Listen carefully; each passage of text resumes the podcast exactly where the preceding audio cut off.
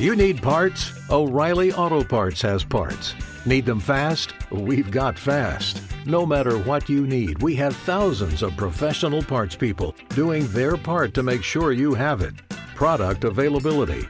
Just one part that makes O'Reilly stand apart. The professional parts people. oh, oh, oh O'Reilly Auto Parts. Bienvenidos a Consentio Talks, el podcast de Consentio.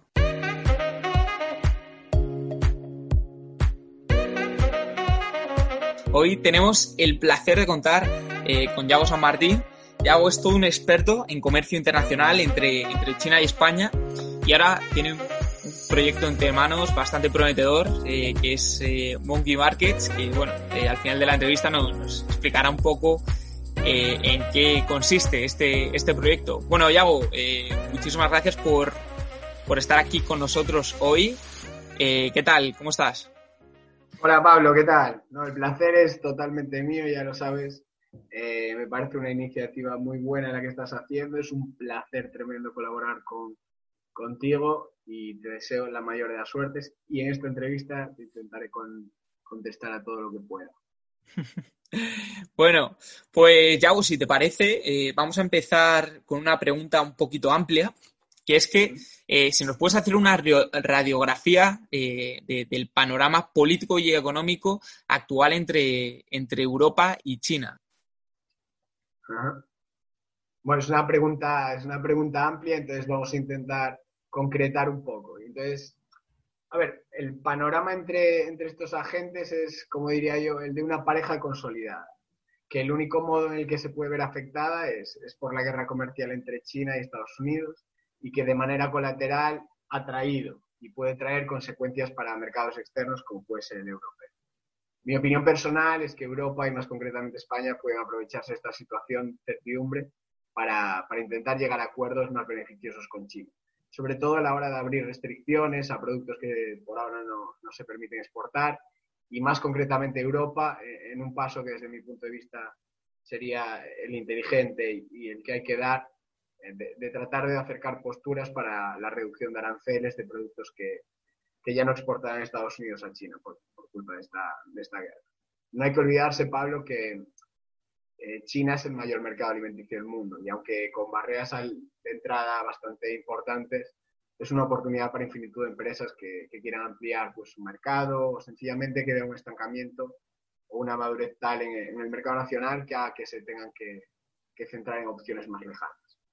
Me gustaría destacar, así como dato, que el sector eh, de, de alimentos y bebidas de importaciones en China han superado los 114 billones de dólares al año. O sea, no, no es poco. Y hace un mes, sí, un mes más o menos, el HSBC sacó un informe destacando todas las oportunidades que, que tienen las empresas agroalimentarias españolas en el mercado. Ya que a día de hoy, a ver, representamos una cuota de mercado bastante ínfima comparada con el potencial de nuestras empresas. Para que nos hagamos una idea, Pablo, subir un 1% en esta cuota de mercado supondría para las empresas españolas, pues, un billón de, dólares americanos más a repartir. Billón con B. Hmm.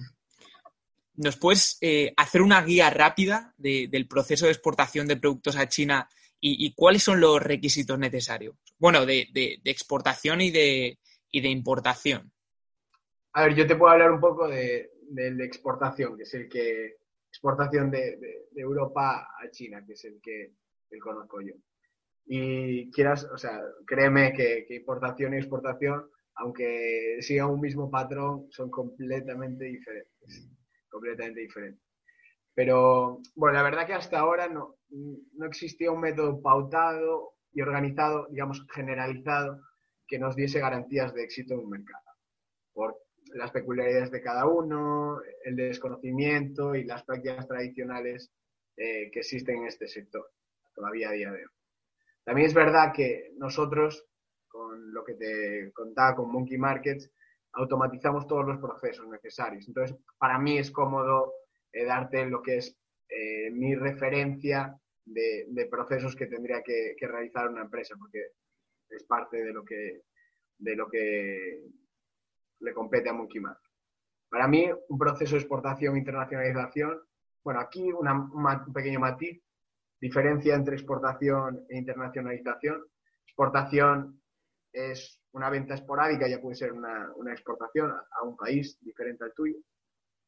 E internacionalización eh, tiene dos connotaciones que tienen que ser muy claras y tienen que cumplirse, que es hacer una planificación, un análisis previo y lo segundo, que tu objetivo sea alcanzar una cuota eh, de mercado en ese mercado, valga la redundancia. Entonces, em, las dos son válidas, pero es importante, importante diferenciar. Pero bueno, volviendo a lo otro. o sea, un proceso se divide en, en, tres fases diferentes. La primera es el análisis de mercado y la planificación previa a entrar en un mercado. La segunda es la negociación y la venta con, con tus clientes o, tus importadores. Y la tercera es la post-venta, la monitorización y también la corrección de estrategia o análisis posterior cuando, cuando este no, no va bien. Yo te voy a hablar aquí un poco, Pablo, de, de la primera, si, si, quieres, que es eh, el análisis de mercado. Nosotros lo dividimos en seis fases y creemos que sí. Eh, si tú haces hincapié en estas seis fases, tendrás un, un éxito exportador. El primero es el análisis cuantitativo, para conocer si nuestros productos encajan, qué países están compitiendo en este mercado, a qué precio, la situación del mismo, si un mercado está maduro, es emergente o, está en evolución. Todo esto se realiza con datos aduaneros, que muchas veces las empresas los obvian y son importantísimos para, para empezar a conocer un mercado. El segundo es el análisis cualitativo. Es decir, aquí lo que tenemos que ver es eh, conocer a la perfección quiénes son todos los agentes que conforman la, cadena de exportación y las alternativas de entrada que hay. Hay que conocerlas todas y buscar quiénes son nuestros clientes, qué buscan y además de estar actualizado constantemente en los cambios que, noticias, cambios que puedan alterar eh, mm, nuestra estrategia con nuestro producto o que puedan afectar a nuestro producto. Después, te diría el benchmarking que para mí es importantísimo, que es el análisis de competencia y que nos permite ver nichos de mercado, densidades, tendencias, posicionamiento. Eh, seguiríamos por el análisis del packaging. O sea, tú al final tienes tu producto, pero no es lo mismo el gusto del consumidor en España que en China. Por lo tanto, siempre nos parece clave, antes de entrar en un mercado, estudiar cuáles son los packagings que, que allí les gustan y adaptar el nuestro. Y por y bueno, penúltimo es la, estrategia de, de, exportación a la hora de analizar clientes, es decir, el análisis de importador. Que aquí es importante conocer cuáles son las zonas eh, que tienen más encaje para mi producto y conocer los clientes que se encuentran en esas zonas y analizarlos bien, es decir, saber qué compran, cuánto, de dónde, a qué precio y cuándo. Y por último, los requisitos y, la, logística, y la logística a utilizar. Bueno, con esto, Pablo, yo, yo te diría que la planificación y el análisis estaría completamente hecho. Vale, y, aquí en el, en este proceso, quizás la parte más complicada es la obtención de ese tipo de datos. Una empresa que, quiera estudiar, eh, en este caso Monkey Markets, ¿es difícil eh, obtener eh, ese acceso a los datos? Sí, obviamente China es, uno de los, de los, mercados más opacos que, existen.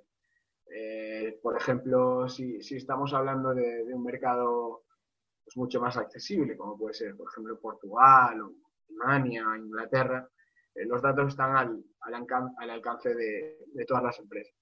Pero date cuenta, Pablo, que cuando, vayamos, cuando vamos a China, ni siquiera las herramientas de búsqueda son las mismas. ¿sabes? O sea, estamos buscando información china en herramientas españolas. Por lo tanto, el porcentaje de éxito de encontrar esto es, es muy, muy bajo.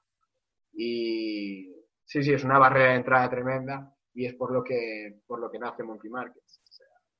Monkey Markets nace porque realmente las fuentes de información que, están al alcance de las empresas no, son válidos y, no, no, pueden ayudar tanto como, como lo que es el, software. ¿Qué tipo de empresa debería plantearse eh, exportar sus productos? En este caso a China o, internacionalizarse al país asiático. Mm. bueno, a ver, no es, fácil, no es fácil definir exactamente eh, una empresa tipo que sea la perfecta para, para, exportar, ya que realmente cada, ya sabes, cada organización es un mundo y existen muchos tipos de empresas con características diferentes que han conseguido pues, un éxito exportador, que al final es lo, lo que importa. Pero sí que me gustaría, Pablo, eh, desmontar algunos mitos.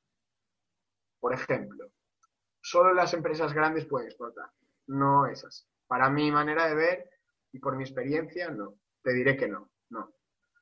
Una empresa tiene oportunidades gigantescas, una empresa, una pyme tiene oportunidades gigantescas en otros mercados, ya que posiblemente en su mercado se pueda sentir un poco ahogada eh, por las grandes y la exportación a veces es un mecanismo de, como de desahogo. Lo, importante es encontrar a los importadores idóneos. Es, es un poco como, como, la vida en pareja. Es, es, muy importante conocer muy bien a la otra persona y que ésta encaje con tus características. ¿sabes? Después, otro mito que, que, se dice mucho es que son las empresas con mucho cash flow eh, pueden acceder a, ese mercado. Es, tampoco es verdad, no necesariamente.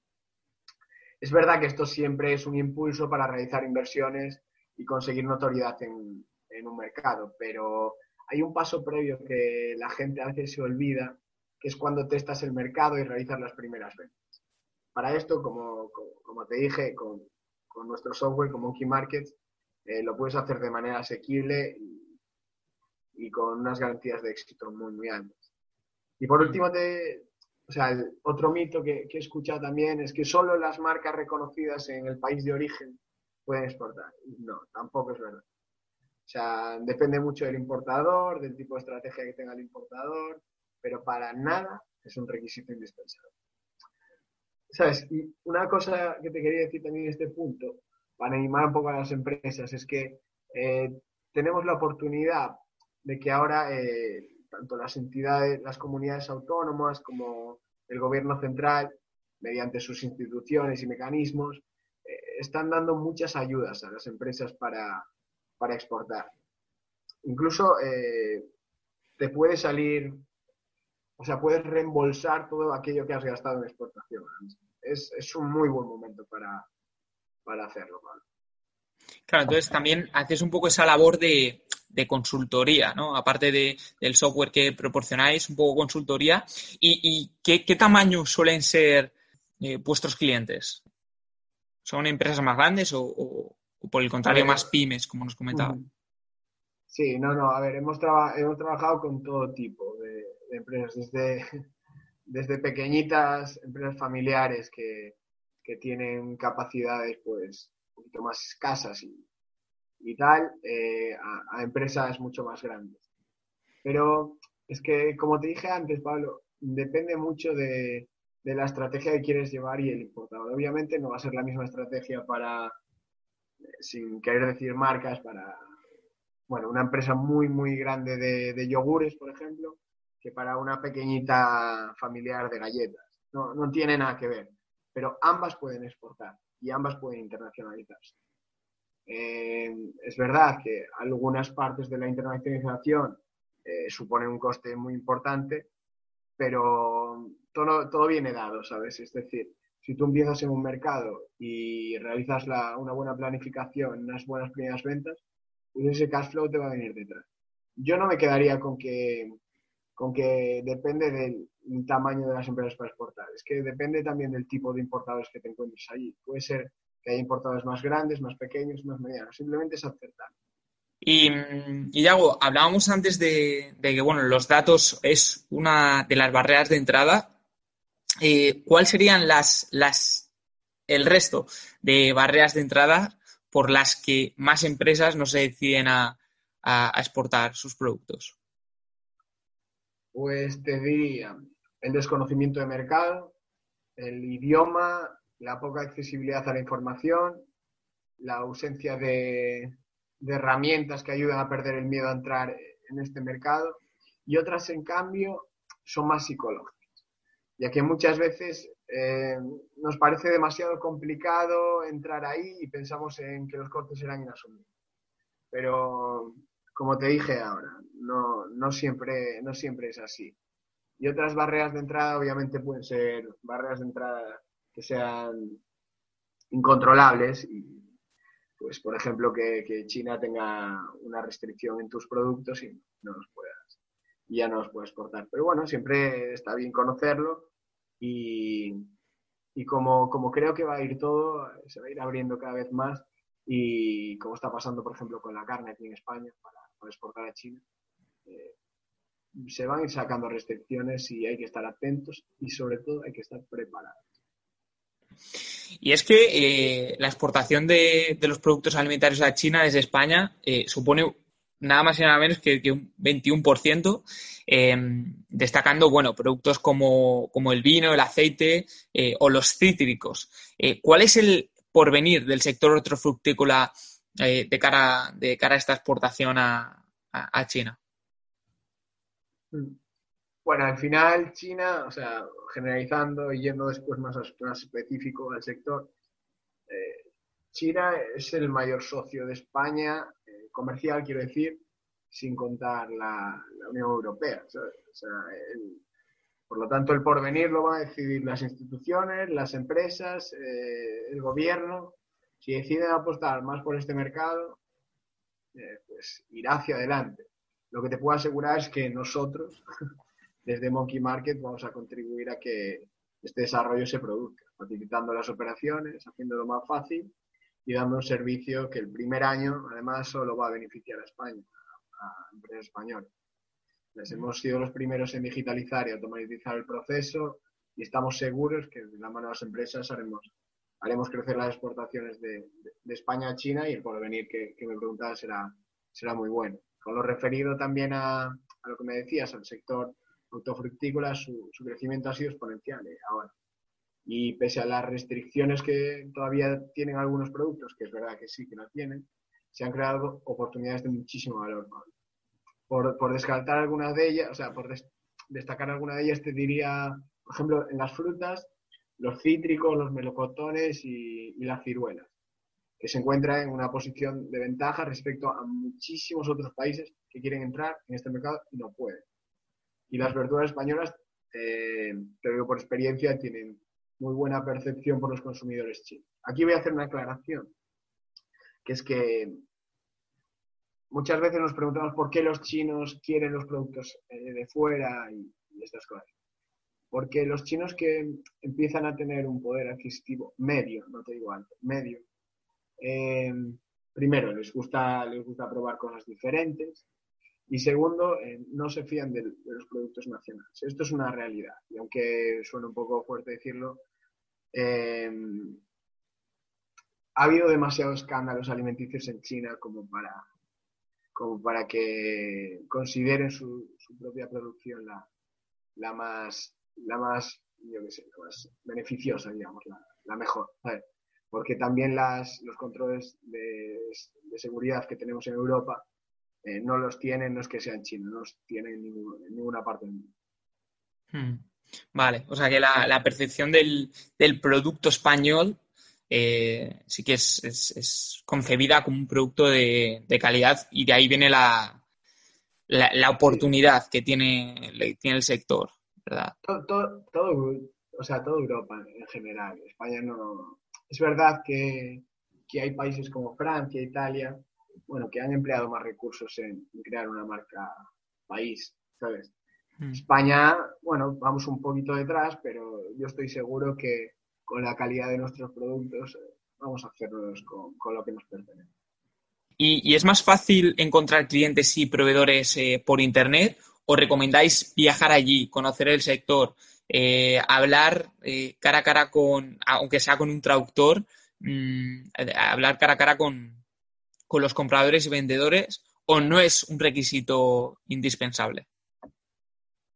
A ver, esta solución que dices es muy buena para mercados con, información accesible, como te decía antes, Portugal o Francia o así. Pero China, sin embargo, es que sus características de opacidad es, es muy complicado eh, encontrar, encontrar buenas fuentes por, por Internet. Que de, bueno, ahí lo que te dije antes, no hace Monkey Markets para, para darte ya las fuentes contrastadas y la información eh, verídica. Pero para mí un buen planteamiento nace siempre por un análisis de mercado exhaustivo y un proceso formativo para conocer, para conocer más eh, lo que nos vamos a encontrar y estar completamente preparado. Y te digo esto porque eh, China mm, es un mercado totalmente digitalizado. Entonces ya no, ya no tienen miedo a, por ejemplo, eh, a hablar contigo por, por, WeChat, que es como el WhatsApp español. Eh, es decir, seguir, tener una constancia recurrente de, de una relación contigo a través de, de, plataformas. Ya no es tan importante el aspecto físico este, aunque eh, China es un país de contrastes. Entonces, eh, siguen teniendo tradiciones bastante arraigadas, como por ejemplo el tema de, de la confianza. La confianza es importantísima en China. Pero la confianza ya no hace falta eh, esa relación física y presencial para tenerla. Esto es una de las cosas que nos dimos cuenta trabajando con ellos. Es que realmente mediante unas conversaciones, negociaciones constantes por vía telemática, puedes ganar, puedes ganar esa confianza. estoy, estoy completamente, completamente convencido de esto. Hmm. Y por encima del coronavirus, ahora Pablo ha, ha imposibilitado mucho más esto. ¿Ves? Y ha forzado a que las operaciones se realicen sin, sin este contacto físico antaño tan necesario. Implementar una herramienta, en este caso, bueno, tirando un poquito más para, para casa, como Consentio, ¿sería posible en el mercado chino o las restricciones eh, lo hacen más difícil? No, yo, o sea, obviamente las restricciones son, son un poco, un poco, digamos, eh, te pueden, no pueden facilitarte del todo lo que, lo que estáis haciendo en consentido aquí, pero sin embargo yo, yo te diría que, que no habría ningún problema que no habría ningún problema, que se podría eh, elaborar perfectísimamente. Y, y bueno, para ir acabando, Yago, eh, nada, ¿nos puedes dar unas pinceladas eh, por encima sobre, sobre el, el, proyecto que tenéis entre manos? En este caso, Monkey Markets. Claro que sí, Pablo. Pues nada, te, explico un poco lo que es y cuándo lo vamos a lanzar. Eh, Monkey Markets es, es un facilitador que para que las empresas de alimentos y bebidas puedan vender en el mercado chino y se compone de, de un software inteligente eh, que digitaliza todos los procesos necesarios para realizar una exportación con todas las garantías de éxito. Para que lo entendamos todos, el usuario pasa de manera organizada obteniendo la información que necesita en cada paso y mediante su toma de decisiones va construyendo su plan de actuación en China, llegando hasta el contacto último con, sus importadores ideales eh, seleccionados por, por, el mismo.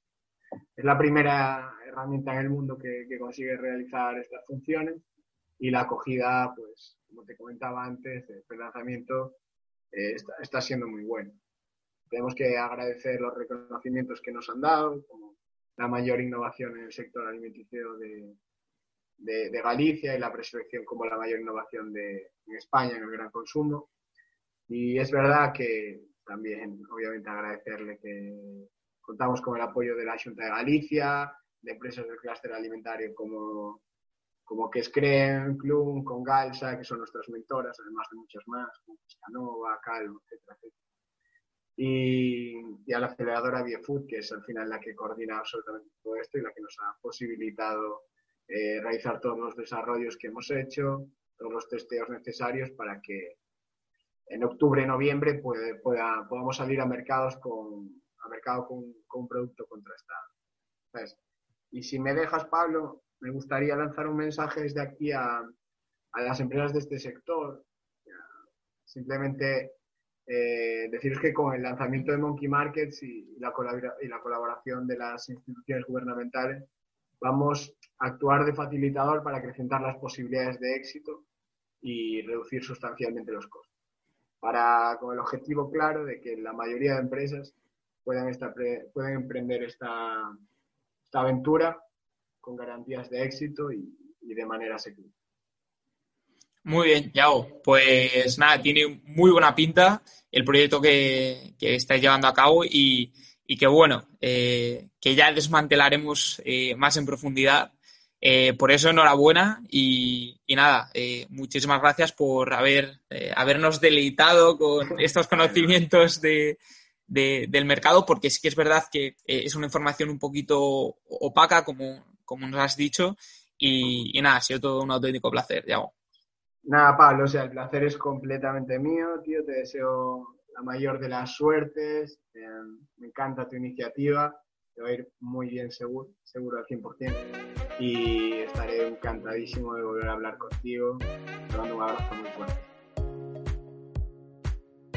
Y hasta aquí la entrevista de hoy. Si queréis más información, los podéis visitar en consentio.co. Muchas gracias por escucharnos. Nos vemos la próxima semana.